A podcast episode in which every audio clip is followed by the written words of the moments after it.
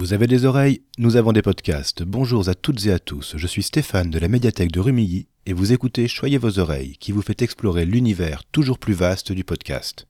Chaque semaine, je fouille nos rayons virtuels pour vous conseiller trois podcasts sur un thème particulier. Le 27 mars aura lieu la journée mondiale du théâtre. C'est l'Institut international du théâtre qui, sous l'égide de l'UNESCO, l'organise tous les ans depuis 1962. L'objectif de cette journée est de promouvoir la pratique artistique, de mettre en lumière le travail de ces communautés et, pour le public, de profiter de la forme artistique pour son propre bien. Pour ce déjà dixième épisode, je vais donc vous présenter trois podcasts qui mettent le théâtre en valeur. On parlera surtout de théâtre contemporain, de celles et ceux qui l'écrivent, l'éditent ou le mettent en scène, sans oublier de s'intéresser à la frange du public la plus jeune. L'Arche est une maison d'édition fondée en 1949. Elle se tourne rapidement vers le théâtre et édite les plus célèbres auteurs dramatiques des 19e et 20e siècles, avant de s'ouvrir aussi à l'écriture contemporaine. En 2021, elle lance son podcast C'est-à-dire. Des interprètes s'emparent des textes de l'éditeur pour nous les lire à l'oreille.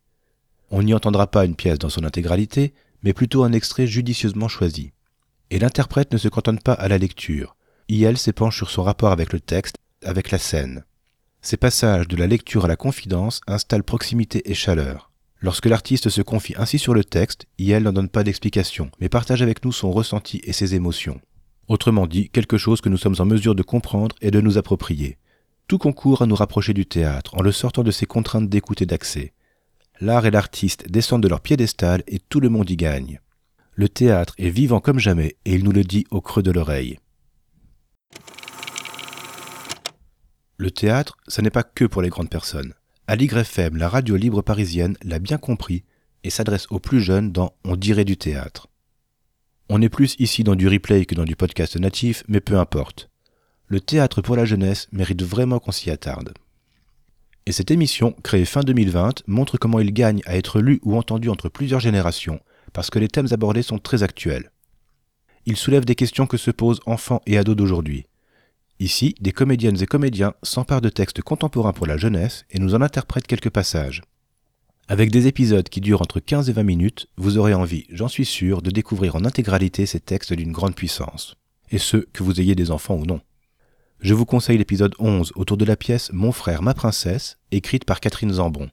Elle avait été jouée en 2016 à la salle de spectacle de Rumilly par la compagnie Les Veilleurs et aborde avec pudeur et à hauteur d'enfant les questions de genre. Si l'extrait a éveillé votre curiosité, vous trouverez le texte à la médiathèque. N'hésitez pas à venir l'emprunter. Vous trouverez aussi dans nos rayons quelques autres textes abordés dans On dirait du théâtre. Les théâtres, c'est la réunion de quatre théâtres au cœur de la métropole Aix-Marseille-Provence. En novembre 2021, sous l'impulsion de leur directeur Dominique Bluzet, ils lancent le podcast Le son de la scène. Animé par la journaliste Mélanie Masson, il nous fait rencontrer comédiens et comédiennes, metteurs et metteuses en scène, danseuses et danseurs, en bref, toutes les personnes et les professions qui font vivre le théâtre.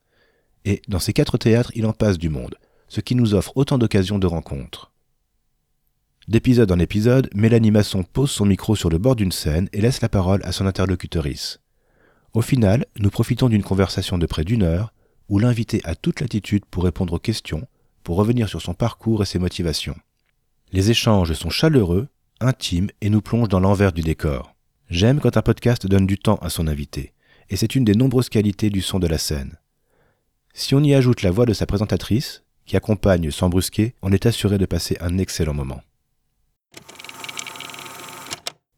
Voilà, nous baissons le rideau pour aujourd'hui.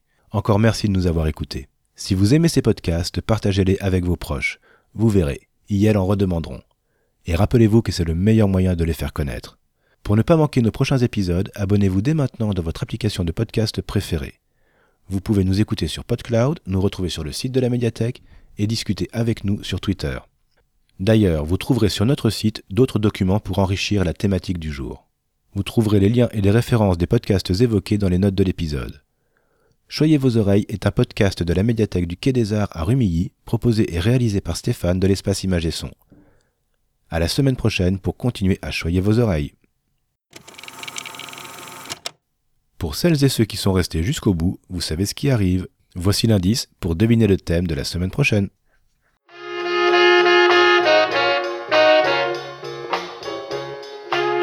Here you come again.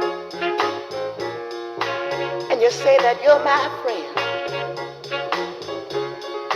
But I don't know why you're here. She wants to know how. Tell her that I'm happy. Tell her that I'm gay.